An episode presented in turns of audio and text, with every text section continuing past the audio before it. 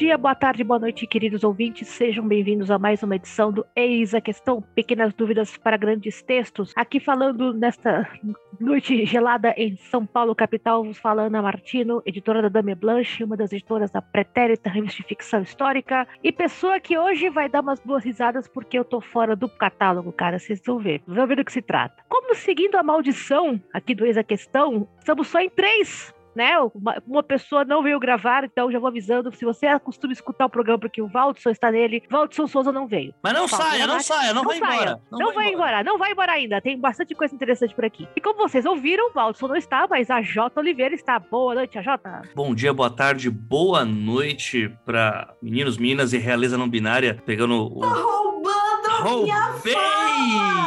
Não só roubei como a usarei na Bienal, né? Na verdade, a gente tá gravando no, no, no, passado, né? Então eu já fui na Bienal, na verdade, pra quem tá escutando, mas é isso. O que eu tô fazendo nesse exato momento? Gravando podcast? Sim, mas também estou escrevendo o meu best-seller. E só durou 90 dias. Mais 90, mais 90, mais 90, mais 90, mais 90, mais 90, mais 90. E assim por diante.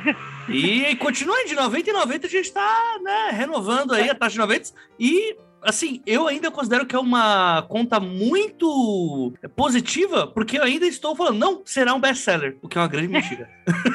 Bom, como vocês também ouviram, nosso preparador amigo da vizinhança também está online. Boa noite, Solo Coelho. Boa noite, olá meninos, olá meninas, olá Realiza Não Binária. Não aceitem imitações, entendeu?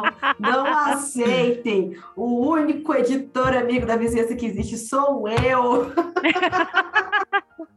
Não, e eu já comecei a gravação xingando, né? Culpa do AJ. Eu tento manter a compostura, mas não consigo. a compostura aqui não dura nem cinco minutos, né? Uma desgraça. Eu vou fazer igual aquele restaurante, aquele fast food da Rússia, que depois que o McDonald's saiu, eles mudaram. Eles, a única mudança que eles fizeram foi pegar o M do McDonald's, botar de deitado para virar um E e botaram lá o nome do novo fast food referente ao McDonald's dele. Então vou usar não a realeza não binária, mas proletárias não binários. Copia, mas não faz igual, né? Exatamente. Copia, faz igual. Hashtag solzinho monarquista. Fora monarquista. Ai, meu Deus. Gente, como vocês ouviram aí o AJ contar de 90 em 90, o tema de hoje é como escrever o seu best-seller em 90 dias. É, não, pera. Primeiro de tudo, se você acredita que é possível escrever um best-seller em 90 dias, resumindo o programa, é talvez não. Vamos pro jabá, acabou o episódio. Vamos, vamos pro jabá, vamos, vamos pro jabá.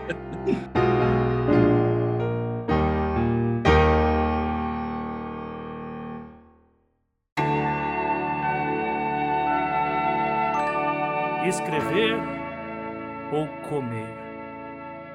Eis a questão. Quá.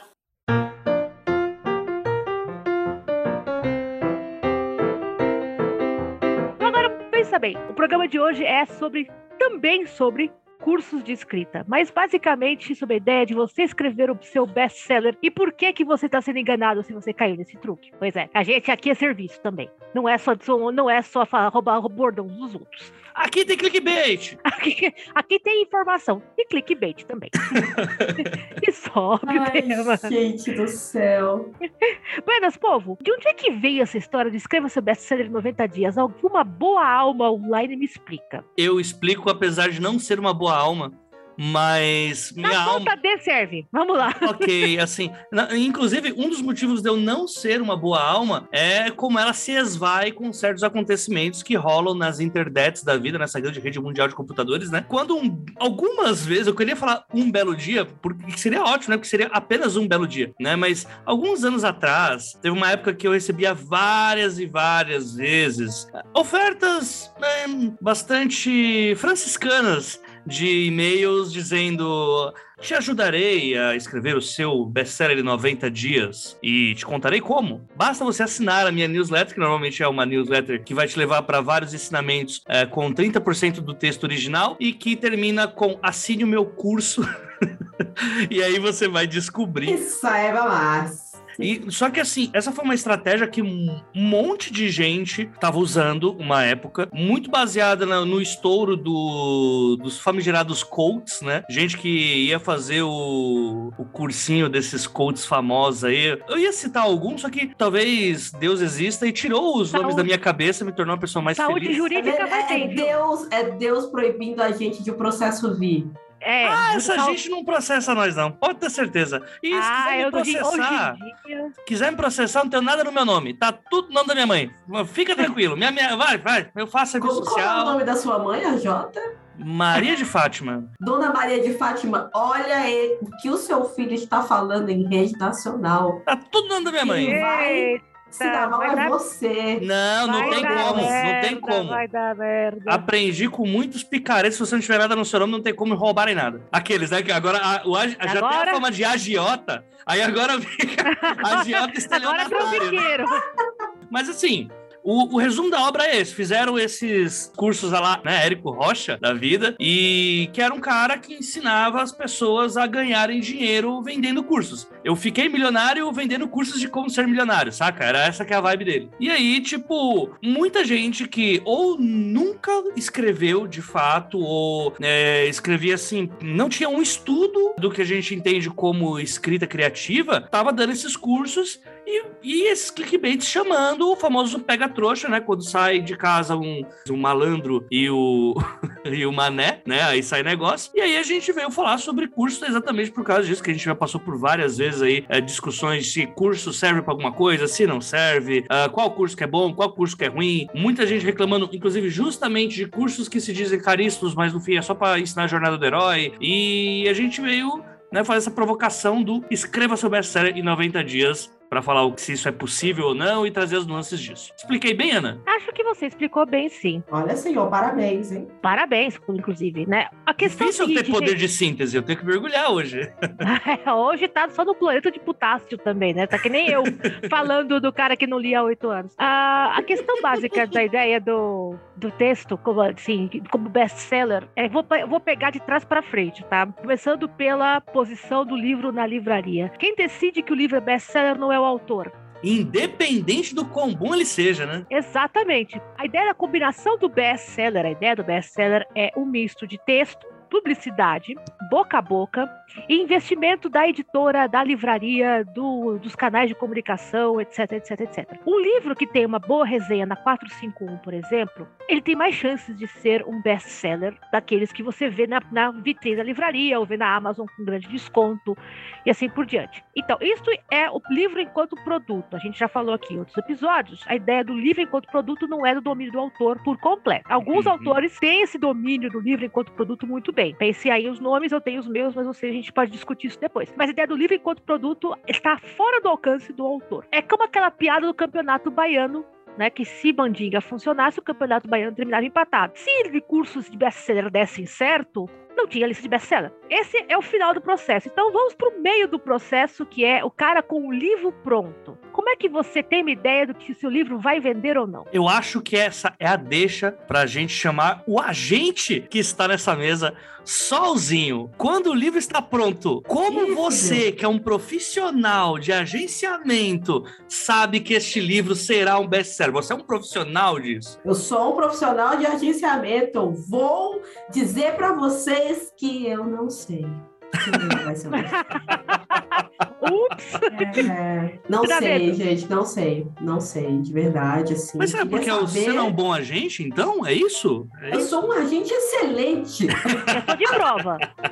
Só o Coelho é o grande, é o grande preparador, é um grande editor, é um grande agente. Ai, gente. Ai, ó. Até combinou. É, só não é, Ó, só não é ó. grande em altura, mas, mas o espírito com- é o triplo tamanho. pois bem. Eu vou apanhar Mas muito tiver Vai, talvez um pouco. A gente vai comer batatinhas em breve. É, então, Segura a pimenta na batata da Ana. pois bem. Mas assim, é, é- é basicamente isso que a Ana falou. A gente pode ter na- nas mãos um livro em que a gente acredita muito, seja pelo potencial comercial, seja pelo potencial literário. E aqui eu estou fazendo a diferenciação de comercial e literário de acordo com a, as visões das grandes editoras, né? Comercial é aquele livro que vai tender a ser mais popular, né? Que vai chegar no, num público maior, que, que né? Sim, geralmente um YA, um, uma aventura, uma fantasia mais dentro dos padrões de fantasia que a gente conhece, um, um romance. E o literário é aquele livro que a gente entende como o, o, que é mais cabeçudo, mais poético, mais jabuti, entendeu? Mais 4, 5 jabuti. É, a gente vai entender se esse livro é mais comercial, se ele é mais literário, se ele está mais próximo de livros que foram publicados antes e tiveram um bom destaque no mercado. A gente faz essas comparações, a gente faz uma sondagem de público de mercado para entender como o público está, para entender como o mercado está, mas nem isso nos garante que o livro pode ser um best-seller, porque tendências mudam. Então, mesmo que seja um livro muito parecido com livros que tiveram bom desempenho no passado, pode ser que agora ele não tenha um bom desempenho, porque o público já está interessado em outro formato de narrativa, em outro formato de história. É, pode ser que, que ele seja um livro muito bom para ser um best-seller, mas seja lançado no tempo errado, a gente não tem como prever qual é o melhor tempo, qual é o melhor tempo para entrar, pode ser que só não aconteça. É isso, gente, não não tá nas nossas mãos saber o que vai acontecer. A gente pode pensar a partir de dados, a partir de tendência, a partir de histórico, o que pode vir a acontecer com o desempenho comercial de um livro, mas nada nos garante que ele vai ser um best-seller. Na maioria das vezes a gente fica surpreso quando o livro está tendo vendas exorbitantes e ele se torna um best-seller. É sempre uma surpresa, assim, a gente, em, em raros casos a gente pensa, nossa, né, ia acontecer. Caso em questão, Torto Arado. Quem é que ia adivinhar em 100 milhões de anos que o Torto Arado ia ser best-seller? Ele é um livro literário. Não é comercial. Não é comercial nem não a é pau juvenal. É maravilhoso, mas ele não é comercial. Lançado durante a pandemia, basicamente. Também isso. O boca a boca do, do Tortarado, ele foi todo do público que leu o Tortarado, né? Exato. E aí a, a crítica prestou começou a prestar atenção, aí os grandes veículos começaram a prestar atenção, aí você olha o livro, aí olha o autor, olha a trajetória do autor, é tudo muito bacana e virou o best-seller que ele é. Exato. Mas, de fato, todavia, não estava esperando que ele fosse best-seller. é, às vezes você tem um, um milhão, que é o tipo torturado, que é a, o sucesso inexplicável, né? Que você. Um, um, um, um exemplo mais próximo aqui do nosso público, que é fantasia ficção científica, é o, é o Alto da Maga Josefa, gente. Vou, Paola Siviero, oi, né? Tô esperando o segundo livro ainda, que era um livro que ninguém queria comprar, porque onde já se viu um cavaleiro chamado Toninho e uma bruxa chamada Josefa. Quando a Dami Blanche publicou, foi de boca, foi de é, propaganda boca a boca, a Gutenberg levou. É, do que eu fico muito contente, porque agora está espalhado para todo quanto é canto, mas, tipo, uhum. quem é que. Eu, quando eu peguei na mão, eu gargalhava, mas assim, tipo, o escopo da editora é pequenininho. E nem dá para comparar com um best-seller comparado ao que as editoras grandes consideram best-seller de livro, né? Foi uma Exato. puta venda pro que era na época para livro digital, que naquela época o papo era que ninguém lia livro digital, né? Existia esse tabu é, tal, né? De... É exatamente isso. Então, você não nem um milhão de anos. Então, você vê, Final do processo, você não tem controle. Meio do processo, você não tem controle. Aí você chega no começo do processo, que é onde esses cursos entram. Se você não tem esse controle do processo para criar um best-seller artificialmente na venda, no agenciamento barra venda para editora, que controle você tem para criar um grande sucesso na hora de você escrevê-lo? Eu acho, eu acho muito divertido, para não usar termos que não seriam adequados. Olha, a criança. Quando, é, quando esses cursos falam, ah, a gente vai te falar o que as grandes editoras esperam, porque o que as grandes editoras esperam muda. Uhum. As, as editoras não têm uma lista de, ah, o best-seller tem que ter esse, esse, esse, esse, é, essa, essa, essa característica e pronto, é isso, para sempre. É, as modas vêm e vão, gente. Até porque para a editora o best-seller é o que vende, ponto. Se for Exato. livrinho de duas tirinhas de dinossaurinho e vender um milhão de cópias, best-seller. E vai ter 500 livros de dinossaurinho parecidos. Com certeza. É, eu, eu penso muito na ideia da moda da, da fantasia de vampiro. Porque, é, tipo, ela vai de. é, De 20 em 20 anos aparece uma fantasia com vampiros e aí entra de volta a onda dos vampiros. A última que a gente teve foi o Crepúsculo, que eu tô calculando, então, que falta aí uns 5 anos pra próxima onda de vampiros. Por exemplo, a última onda agora nos Estados Unidos, pelo que eu tanto lembro, é monstros marinhos, sereias, coisas do mar. Eu já li pelo menos uns. Já vi estreia uns 5 ou 6 livros da mesma onda. Então fica, pô, daqui a pouco vem a onda das sereias, né? A onda dos piratas, e né? A Onda das volta. Sereias é um ótimo título, inclusive. Exato. Né? E aí você tem essa coisa de você tentar chegar e, co- e copiar e falar assim, não, tá todo mundo escrevendo de vampiro, eu vou escrever de vampiro também. Só que, os- em geral, o processo de produção do livro, enquanto produto, blá blá blá, ele demora um ano e meio, dois anos. Entre você botar o ponto final, seu agente vender o texto para a editora, a editora colocar no calendário de lançamentos e aí ter a edição da parte da editora, a preparação, a capa, a divulgação, blá blá blá, um ano e meio a dois anos. Então, você não tem como prever tanto assim, gente. Eu esqueci o nome daquela vidente que tinha sobrancelhas grandes, meu Deus. Bem, a gente tem a, a Mãe de Ná. É a mãe de Ná. Quem é o, o- a pessoa abaixo da linha dos 25 anos vai pesquisar no Google quem é a mãe de Ná, tá? Ninguém no, no mercado editorial é mãe de Ná, sabe? Ninguém adivinha. De novo, Torturado ninguém adivinhava, sabe? Não, tem outros como dizer. exemplos. Livros de colorir. Helena Ferrante. Helena, é, é que a Helena Ferrante ainda, ainda vai na linha de literatura, né? Agora, você pega livros de colorir, é um boom inexplicável. É uma fase que a gente teve, Delírio coletivo dos livros. é, que Eu tava tive. tendo muita interação por motivos X pra ter esses livros, né? E aí rolou. Na, na mesma seguida já teve os livros de youtubers. Que foi um boom assim, desgraçado. Ninguém acreditava como que aquele boom tava rolando. Teve o boom daquele Eu Me Chamo Antônio, que era um livro de poesias que o cara escrevia em, em guardanapos, né? E aí ele fez um livro com as poesias que ele escrevia nos guardanapos dele. E aquilo estourou pra cacete, né? Então, assim, você vê que são. é, isso foi tudo seguidinha, uma atrás da outra. Como que você prevê uma coisa dessa? Não dá pra prever, tá ligado? Não tem como prever. É, são coisas muito aleatórias. Hoje, o best-seller que a gente teve agora há pouco também os livros de palavrão, né? A arte de ligar o foda-se, a arte de mandar se fuder, a arte de. De se lascar no mato, a arte, e é tudo autoajuda. Outro boom miserável que rolou, né? E hoje a gente tem, né? a- acho que aquele Mulheres que Correm com os Lobos, apesar de ser estrangeiro, né? Mas essa porra nunca sai do, do número um de vendas. E é um livro merda pra cacete, assim. Então, é um. Não, é um livro horroroso, assim. É um, é um feminismo branco de as mulheres que se vestem de foca lá. Uma porcaria. Mas tá lá. Mulher, mulher que se veste de foca. Você, você tá falando isso e agora eu tô com medo de abrir a geladeira e ter alguém querendo vaporizar meu útero. Bicho, melhor, eu, eu, assim, eu- água benta, cara, pelo amor. Feminismo, good vibes, estamos no todo, todo Não, pera, água benta pra vaporizar o útero? Não, pra plantar a mulher na geladeira. É um vampirútero, tá ligado? Tá?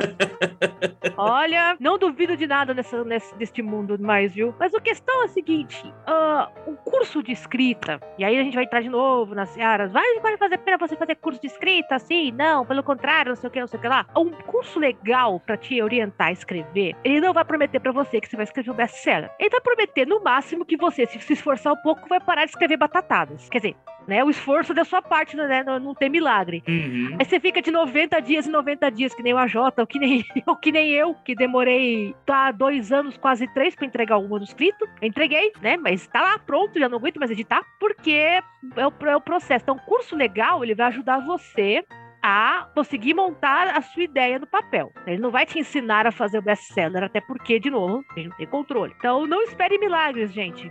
Né? Ninguém tem brevet do Vaticano pra isso. Sinto muito.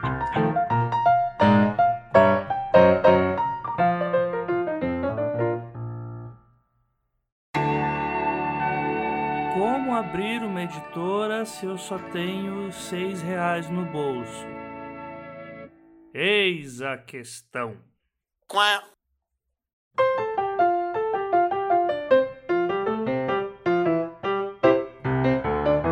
Ao contrário do que a Ana colocou, eu vou sim falar sobre o que, que se vale a pena fazer curso. É, é um papo que Eu não tenho opinião formada, né? Então... Não, a grande rede de computadores, ela tem uma tendência a ser um... Salomão é um isentão em cima do muro. Ou você mata a criança ou mata a mãe. Pra que mané dividir criança em dois para ver quem gosta o quê? Não, tem isso não. Ou o curso é uma merda, o curso é a melhor coisa do mundo. E, tipo, só não, assim, tipo, cursos são legais porque você vai aprender várias coisas, vai trocar experiências com várias pessoas, você vai evoluir nisso se você estiver atento, né? Se você estiver disposto a aprender, trocar experiência, dependendo do tipo de curso. Tem cursos que vão ensinar técnica literária, tem cursos que vão ler textos de autores e falar sobre a técnica desses autores para que você possa colocar alguma coisa para o seu próprio modus operandi. Tem cursos como o último que eu fiz que os autores vão escrevendo os exercícios, vão lendo o que estão escrevendo e os outros alunos vão é, palpitando no texto, dizendo o que poderia ficar melhor. É, são modos de, de aprender muito variados e que eles não garantem que você será um exímio escritor best-seller, tal como uma faculdade de medicina não garante que você vai ser um bom médico, né? Prevent Senior aí, um abraço para todo mundo. A gente lembra que vocês mataram os velhinhos na, na, na pandemia, mas enfim. É, então, assim, não existe nenhum tipo de curso que garanta algo para você. Se garantisse, é, bastava você tirar a carta de motorista que não existia mais acidente de trânsito. É uma coisa que deveria ser muito óbvia, né? Só que eu acho que por a gente viver é, nesse mundo em que a. esse mundo chamado Brasil, em que a escrita, essa coisa distante,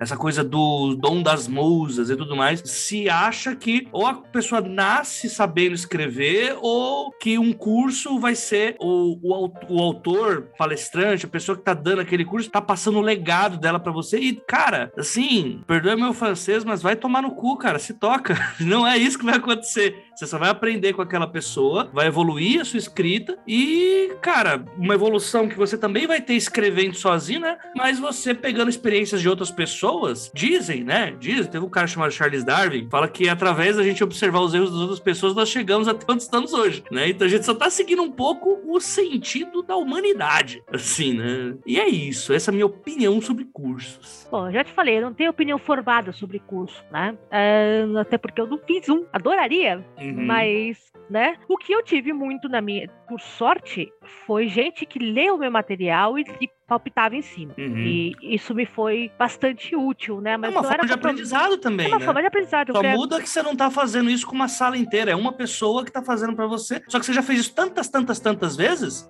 né? Que acaba indo junto. Exatamente. Então, eu gosto da ideia do curso enquanto ensinar os instrumentos para você fazer a coisa. Uhum. É como curso de pintura, né? Uh, eu estou começando a fazer curso de desenho, porque já não bastava né, todas as tranqueiras que eu faço quando eu fazendo curso de desenho, mas é uma coisa assim do tipo, eu não sei absolutamente coisíssima nenhuma. Eu tenho problemas para segurar o lápis e fazer um, uma bolinha, né? Somos mas, mas tem alguém que te orienta tal. Ninguém vai me garantir que eu vou conseguir desenhar a Mona Lisa daqui a 90 dias, né? Mas vou conseguir garantir que pelo menos eu consiga fazer o, o formato de um vaso parecer com um vaso. E daí pra vai frente, conseguir fazer em 90 dias a, a restauração do quadro de Jesus. É, o Etiomo. E isso eu já faço, né? Tipo, eu sou, eu sou do tipo que desenha, sabe, homem palito. Então, mas eu tô partindo do zero, né? Absoluto. A última vez que eu fiz alguma coisa com desenho, ainda tava no pré-primário, né? Uhum. Então, uh, quando você começa o curso de escrita, geralmente você não está começando do zero. Você já escreveu alguma coisa, você já sentiu que, ok, né? Ah, existe algo aqui que dá para trabalhar. Uhum. Aí, então, também é uma questão de você ajustar as suas expectativas. Olha aí, outro, né, outro bordão aqui do, Luiz, a questão ajuste as expectativas. Tem uma outra coisa também, viu, Ana? Que uma coisa que eu percebi, porque assim, eu escrevo desde os 20, né? Na verdade, eu escrevo desde sempre, né? Mas desde os 18, 19, 20, eu, eu, eu escolhi ali que eu ia escrever profissionalmente. Eu já falei várias vezes isso, eu fiz um, um processo de mentoria numa época em que coach e mentoria eram palavras legais não eram picaretas que estavam tentando enganar a gente, roubar nosso dinheiro. E aquilo me fez saltar muito na minha experiência, no meu eu profissional como escritor mesmo. Só que hoje, 10 anos depois, eu percebo que, é, dependendo do nível que você tá, você às vezes não consegue absorver tudo que o curso tem porque você ainda não tá preparado para aquilo, você ainda não passou por aqueles problemas. É tipo você começar a cursar direito já do quarto semestre, vai ficar perdido, você não vai saber metade das verbas volantes latim lá que eles falam, parece magia de Harry Potter, mas não é. Magia de Harry Potter não é nada perto do bando de advogados xingando em latim, cara. É verdade, parece carta do Michel Temer, né? Que também é xingamento latim. Que também é xingamento latim. Ah, é, é, muito louco isso, que você, quanto mais você evolui como escritor, é, você vai pegando os cursos, você vai relendo manuais de escrita, você vai conversando com outras pessoas, você vai fazendo, é, vendo os feedbacks das suas leituras críticas, sensíveis que você recebe, uh, você vai pegando outras coisas. É um processo constante de evolução que nunca para. Só que você, ao, ao meu ver, quando você exercitando isso e todas essas formas, curso, escrever, receber feedback, trabalhar com outras pessoas, são formas de você exercitar isso. Quanto mais você você faz, né, mais você consegue ter essa evolução própria. Né? É, um, é um processo que nunca vai acabar. Nunca. Você, tipo, acho que foi o. Ai, não vou falar merda, que senão. Não vou falar porque eu esqueci que é o escritor. Mas tem escritor que, ganhava, que já ganhou Nobel, falava que, pô, eu não sei se meu próximo livro será um livro bom. Caralho, se ele não sabe, mano. se ele não sabe, eu vou saber. Olha, Alice Munro. Olha, eu sempre cito muito Alice Munro né, que ganhou o prêmio Nobel pelos contos dela, aliás, maravilhosos, e ela reeditava os contos. Tipo, ela tem uma porcaria do Nobel na estante e ela lançava, lança, mas tá viva, eu acho, é, nova edição, um conto refeito, porque ela não gostava. 25 anos atrás, 30 anos atrás, ela refez, refazia uhum. os contos direto. Então, sim, uh, vocês estão escutando agora em ao vivo, provavelmente meus cachorros, então não reparem, tá? é que eu sou a cota, a cota canina aqui do, essa questão. A escrita é um processo de evolução. E, de novo, você tem que ajustar as suas expectativas e também ajustar o seu nível de, uhum. de nubismo, de noob, né? Como os caras falam, né? Então, ok, se então eu quero. Eu já tô na pista faz algum tempo, mas eu preciso melhorar os meus diálogos. O pessoal fala que meu diálogo é, parece jogral da escola. Tá, então você pode procurar um cara, uma, uma menina que entende de diálogo e bate, ok, o que, que eu tô fazendo de errado? Meu problema, um dos meus problemas que eu detesto, eu não sei escrever cena de ação. Não sei, eu apanho. Então eu vou procurar alguém que me ajude a, ok, como é que eu escrevo uma cena de ação que presta? Uhum. E aí você pega de acordo com sua deficiência. Sei lá, montar personagem, fazer world business, cena de sexo. Tem, tem, teve um curso recentemente sobre como escrever. Vai ter. É que a gente tá falando do passado, não sei se a gente tá indo no tempo. Vai sobre específico para cenas de sexo, gente. Cenas de sexo é uma coisa difícil de escrever. Eu não sei fazer personagens, eu não sei. Eu quero entender o processo de como é montar o livro, outline. Ah, o sol já tá sorrindo aqui, né? Que eu falei de outline. Eu detesto outline, mas outline salva vidas. Não a minha, mas salva vidas de alguém. Uhum. Então, ajuste as suas expectativas e lembre-se que você vai aprender para sempre. Uhum. Escrever é ter lição de casa todo dia. Todo dia e nunca tá bom. Solzinho, o que, que você acha dessa ideia dos cursos? O que, que você acha de, tipo, não só os cursos, mas dessa. Tudo isso que a gente colocou, principalmente essa coisa de. Eu, acho que até um ponto interessante, novamente, como a gente se, é, colocando, que essa ideia de que o livro fica pronto, né? Olha, da, da parte dos cursos eu sou suspeito, pois mentor de escrita. Né? né? Mas eu não, não falo para os meus alunos que eles vão vender um best-seller. A minha, a minha resposta padrão para metade das perguntas deles, quando é editorial, é: cara, não sei. Você acha que tal editor vai gostar do meu livro? Não sei. Você acha que vai, vai ser publicado? Não sei. Tá muito bom. Eu publicaria se eu tivesse uma editora, mas não sei. Até essa parte, se eu tivesse uma editora, publicaria. Tem coisas que eu leio que eu adoraria publicar, mas eu não posso publicar, não cabe. Não, não é. tem orçamento, não tem, não é do, do meu escopo, eu não sou editora para isso. Eu adorei o texto, mas então também tem isso. Às vezes eu adoro o texto e, bem, já uma pessoa mandar pra Mafagafa.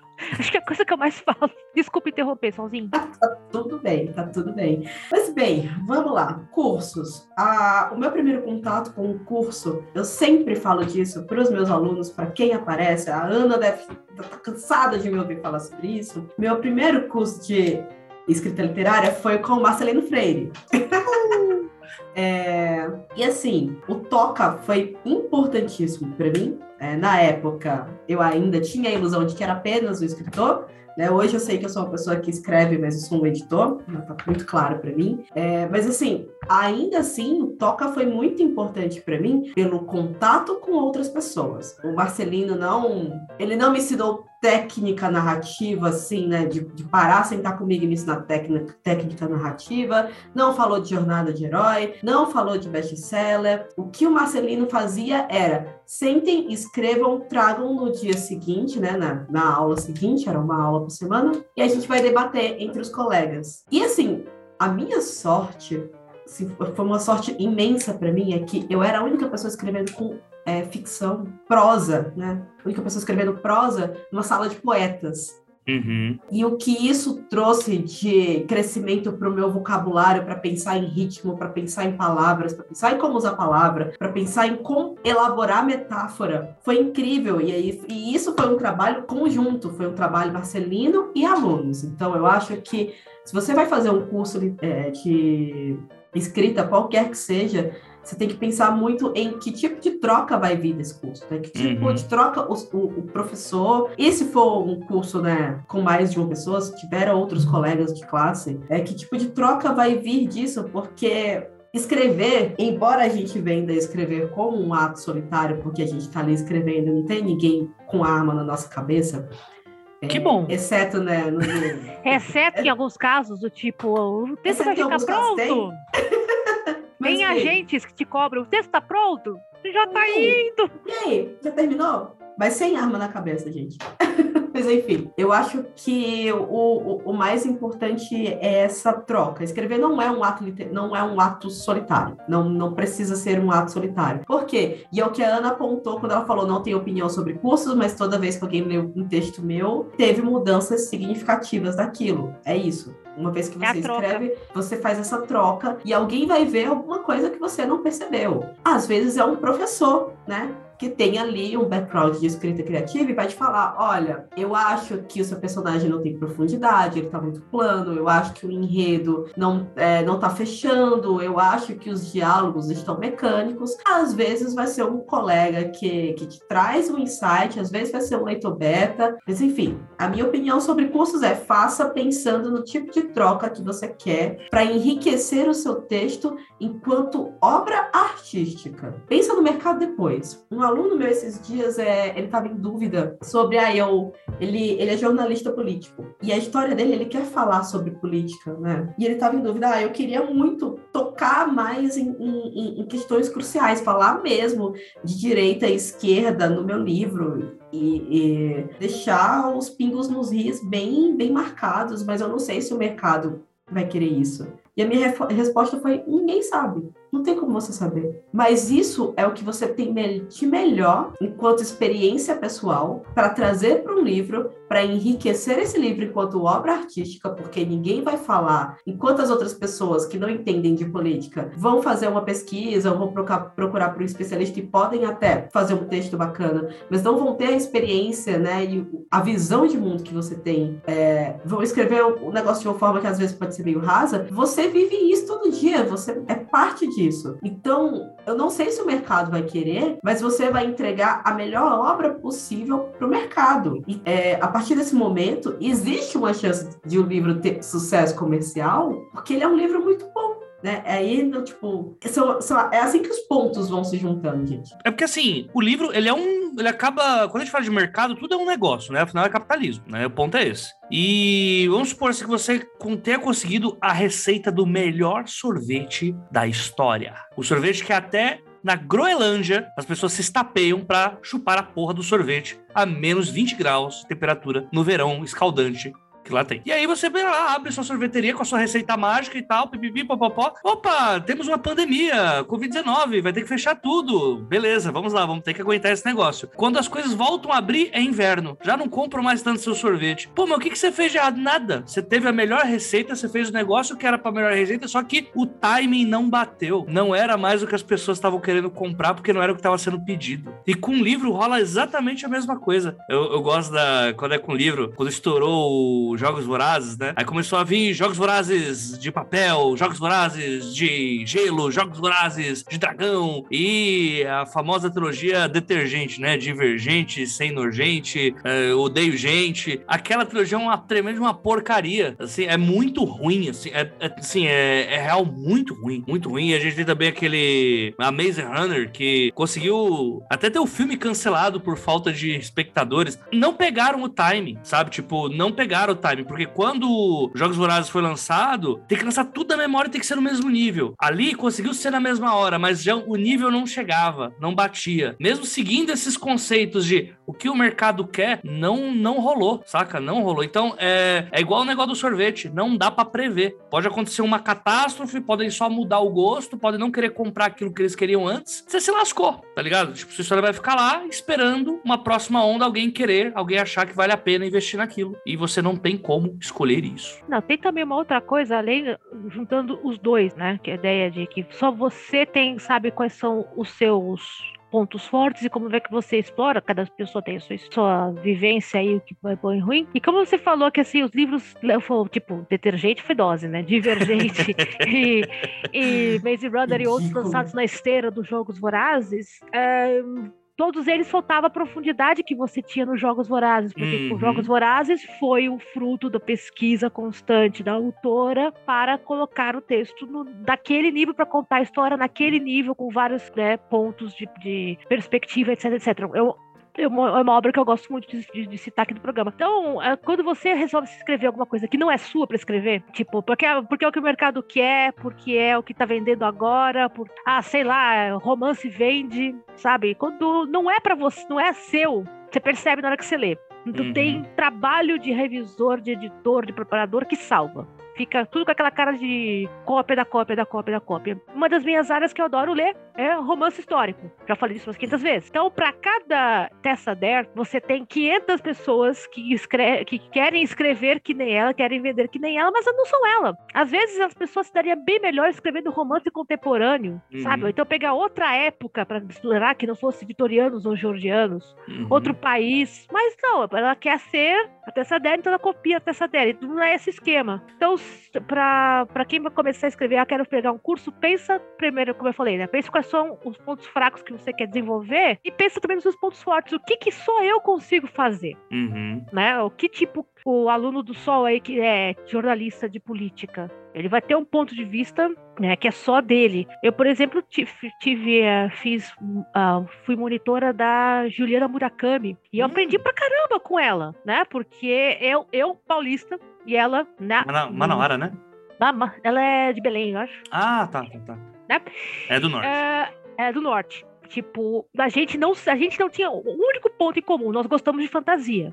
Uhum mas ela é advogada, morando no norte, eu jornalista, morando no sudeste. Então a troca nossa era, ok, qual é o nosso ponto em comum? E como é que a gente aprende uma com a outra? Quais são os pontos fracos dela, os pontos, meus pontos fracos, os pontos fortes dela, e assim por diante. Então você já vem, já tem que vir desarmado. Uhum. Você vai apanhar. Se você está indo para, se você está indo pro curso para aprender, você tem que vir desarmado. Tipo, eu, vou, eu estou aqui para apanhar, é para ver o que que é sabe? Porque se você vir com aquela cara de eu vim aqui para escrever o best-seller Jabuti do ano com o nariz lá no teto, você vai desabar você, uhum. né? Bum!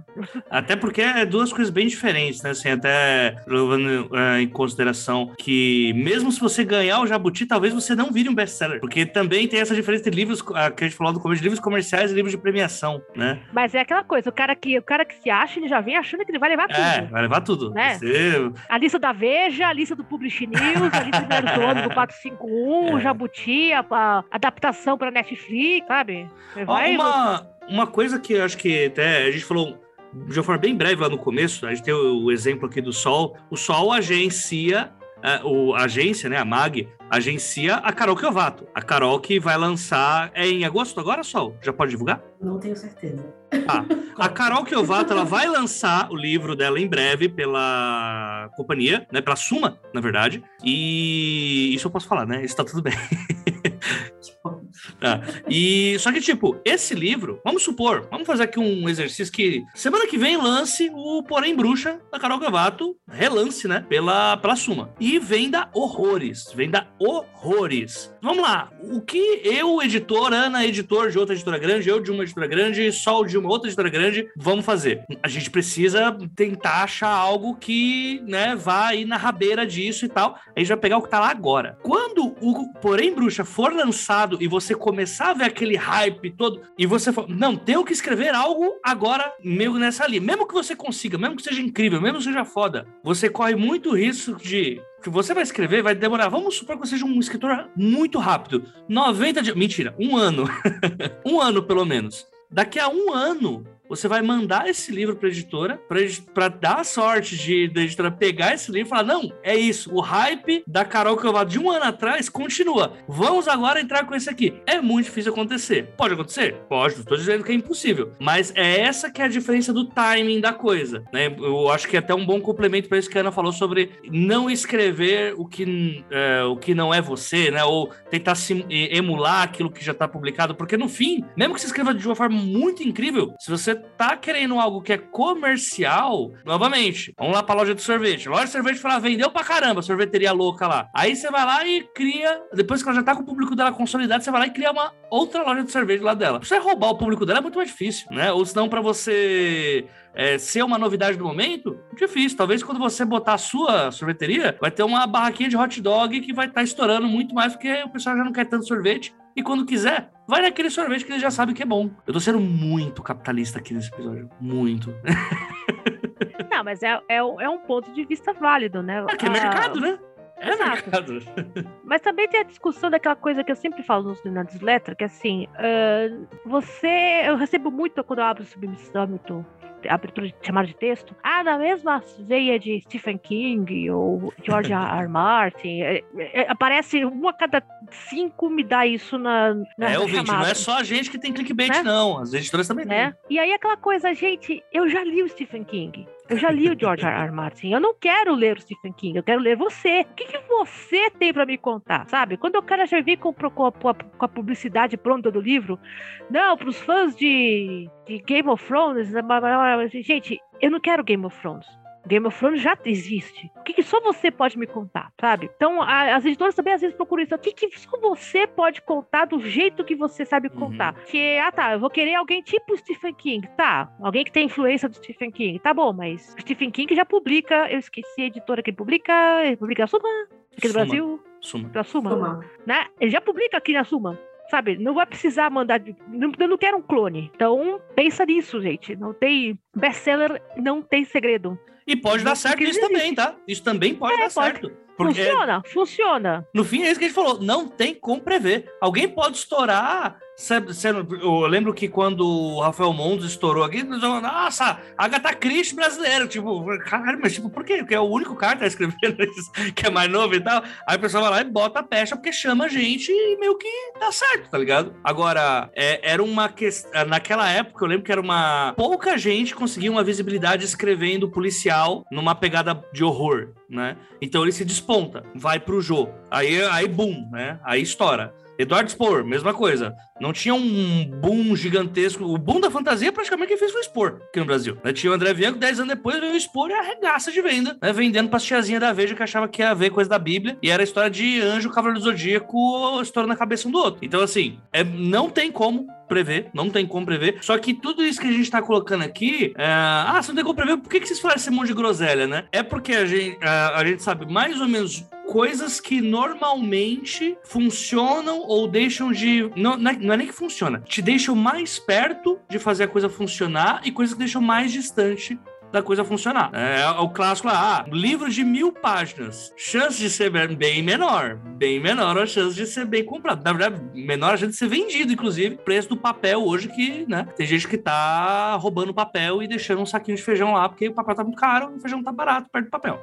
Então, assim, é, tem muito, muitas coisas que dá para se fazer para visar, né, que aí seria o que é chamado de autores comerciais, né, que manjam do que, do que fazer para atender essa demanda, mas mesmo esse nunca vão ter uma garantia, né? Nem a galera do Hot no, na Amazon tem a garantia de que vai vender horrores igual todos os Hot. Mas vai, vai, mas vai. Se você escrever Hot, vai, vai. É, depende, depende em que, em que momento da máfia Não, do Hot você tá. Não, Tem- vai, vai. Inclusive, a gente precisa vai. fazer um episódio sobre a-. Tá bom, então vai. Mas a, a gente precisa É fazer um isso. episódio sobre a máfia do Hot ainda. Eu acho que a gente precisa fazer isso. Ai, a gente, a gente vai ser perseguido na Eu, internet. eu, acho, eu acho que a gente tem que fazer como fazer um best-seller em 90 dias e ensinar as pessoas a escreverem hot. É isso. É, Faz. se tudo mais falhar, tem Amazon. isso, gente. Eu já tenho até o clickbait. Hot War é o nome do episódio. A Guerra do Hot. Achei um editor no aplicativo de pegação.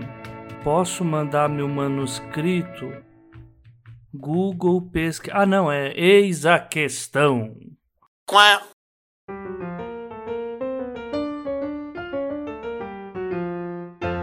Então, gente, acho que com isso a gente encerra, né? Porque é, groselhas ou não groselhas, quem, quer- quem aceita os cons- quem tá pra ouvir conselho pegou e quem não pegou, fica pro próximo programa. Certo? É, e nem vai ver o subtítulo, que é Hot War, Jorrada nas Estrelas. Que aí Ah, Jota, pelo amor de Deus. Pelo amor de Deus. ok. Corta! Corta-lo! Não, não corta, não corta, porque alguém precisa ter a prova de que ele falou isso em algum momento. Joga do, joga do. Desculpa a nossa falha do fim do ano, vai. Os piores momentos. Ok, vamos pro Jabás. Gente, só o que, que temos aí de novidade? Curso, você tá ainda com horário disponível para alunos? Como estamos aí? Por enquanto eu tô em stand-by aqui, porque eu estou esperando algumas notícias na minha vida, mas tô sempre isso para mentoria. Mas estamos sempre aqui para frilas de preparação, revisão e leitura crítica, quem precisar. Entre em contato com sol.coelho.cortesiadacasa.com.br e quem quiser me ver falando porra nenhuma ultimamente no Twitter, mas estou lá no Twitter ainda, é arroba underline solcoelho. A Jota, meu bem, esse programa vai depois da Bienal, então a gente vai. vai. Depois, um, é, semana que vem. Depois de eu, da minha, do meu dia da Bienal. Mas ainda vai ter o último dia da Bienal. Então ainda vai ter um fim de semana inteiro, uma semana inteira de Isso. Bienal. Então a Jota estará na- esteve na Bienal, né, no, no dia 2. Estive no dia 2. Sei o que aconteceu? Não, dois. porque estou no passado. Mas estive.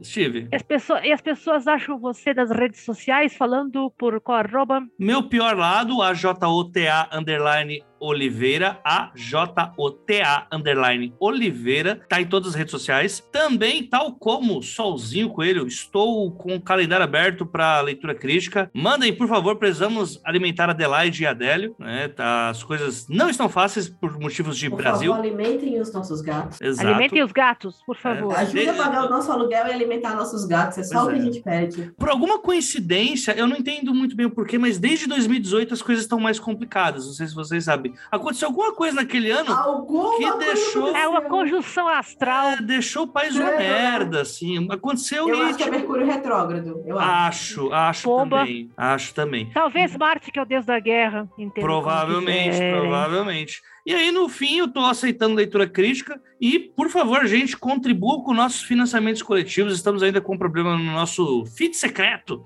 né? Com os nossos episódios Ah.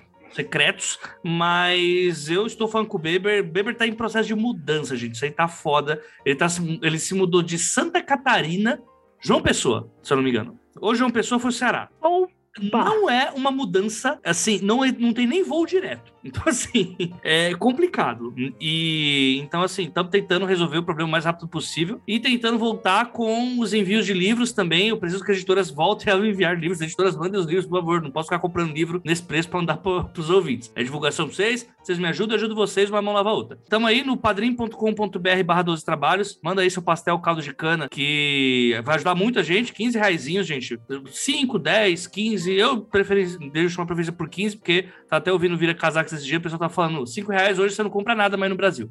Então, faz aí o seu, faz a sua, se você puder, né? Porque nem todo mundo tá podendo, mas se você puder e quiser, ajuda nós aí que será muito bem-vindo. ou pelo catarse.me barra 12 trabalhos, ou pelo Pix, os 12 trabalhos, arroba gmail.com. O 12 é número, os é artigo, o 12 é número, e ah, o resto é, é o que tá escrito mesmo. O resto é o trabalhos, por exemplo, é trabalhos mesmo. Então. É, é, tá, é, é, é como está escrito. Isso. E canis de Polski, não me mandem Polski. Mandem metade do dinheiro do Polski de, de apoio. eu vou ficar feliz. Nossa, bicho. Eu vou ficar muito feliz. Muito feliz. Se vocês gostam Ai. de escrever, é, eu sei que vocês ganham um monte de livro lá da Pets. Que a Pets fica rica com um livro de cachorro, né? Então, assim, manda aí metade de um, de um Pets nos contrate para ser copywriter, né? Ghostwriter de, de livro de cachorro. E gato. Não, de gato Estamos a gente gato. É. A gente tá feito. É, vocês têm experiência, né? É, experiência é prática. Tá, olha aí, gente, aberto para os classificados. Gente, no meu caso aqui, vocês me acham no agregador anamartino.com, Ana com dois N's, e toda semana com Proserpina na newsletter da Noveletter, Noveletter underline no Twitter e no Instagram. Eu estive na Bienal no primeiro fim de semana, vocês não vão me ver na semana na próxima gravação do, do Eis a Questão. Compre meus livros, anamartino.com, Ana com dois N's, tá lá tudo que publiquei por aqui, tá fácil de achar né? Lá tá o meu Twitter, tá o Instagram que eu posto pouco. Vocês me acham fácil. Qual é o qual era a última chamada, JJ? Eu estive na Bienal nesse fim de semana, mas provavelmente todos estaremos na Bienal na próxima semana, no próximo final de semana. Não sei sábado ou domingo. Acompanhe-nos nas redes sociais. A Ana não estará, mas talvez sozinho esteja. É, vai ter mesa com o Thiago Lidin, Anutsu, Jana Bianchi, Lavinha Rocha, é, tudo na mesma mesa, tá, gente? E mais uma galera vai estar tá lá. Então, último dia, eu, eu dou certeza que estarei, né? Então, quiserem dar um abraço lá na gente, ir conversar, bater um papo, tomar uma coca, é, dar um abacate pro Thiago Lee, porque ele tava falando que ele gosta lá no outro podcast. É, compareçam, que serão muito bem-vindos. A gente depois para mim, pelo menos, vai ser o meu primeiro evento grande pós-inferno da pandemia, que nem é pós-pandemia ainda, né? Tipo, depois de. Hum, ainda durante a pandemia, mas vocês entenderam. Uh, então eu faço questão de ver o máximo de pessoas possíveis, todas de máscara, por favor. Ah, último recado antes de fechar, gente. Ah, lançamento da Dame Blanche, A Outra Máquina, com Márcio Moreira. Ficção científica, fantasia, novela das seis, poesia. E ai, que a incrível teoria das tias equivalentes, já em todas as livrarias eletrônicas do ramo.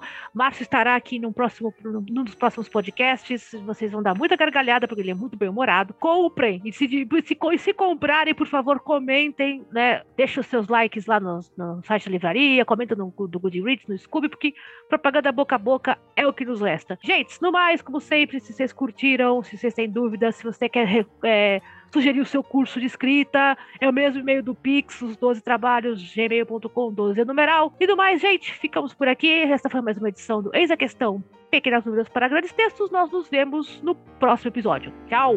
Tchau!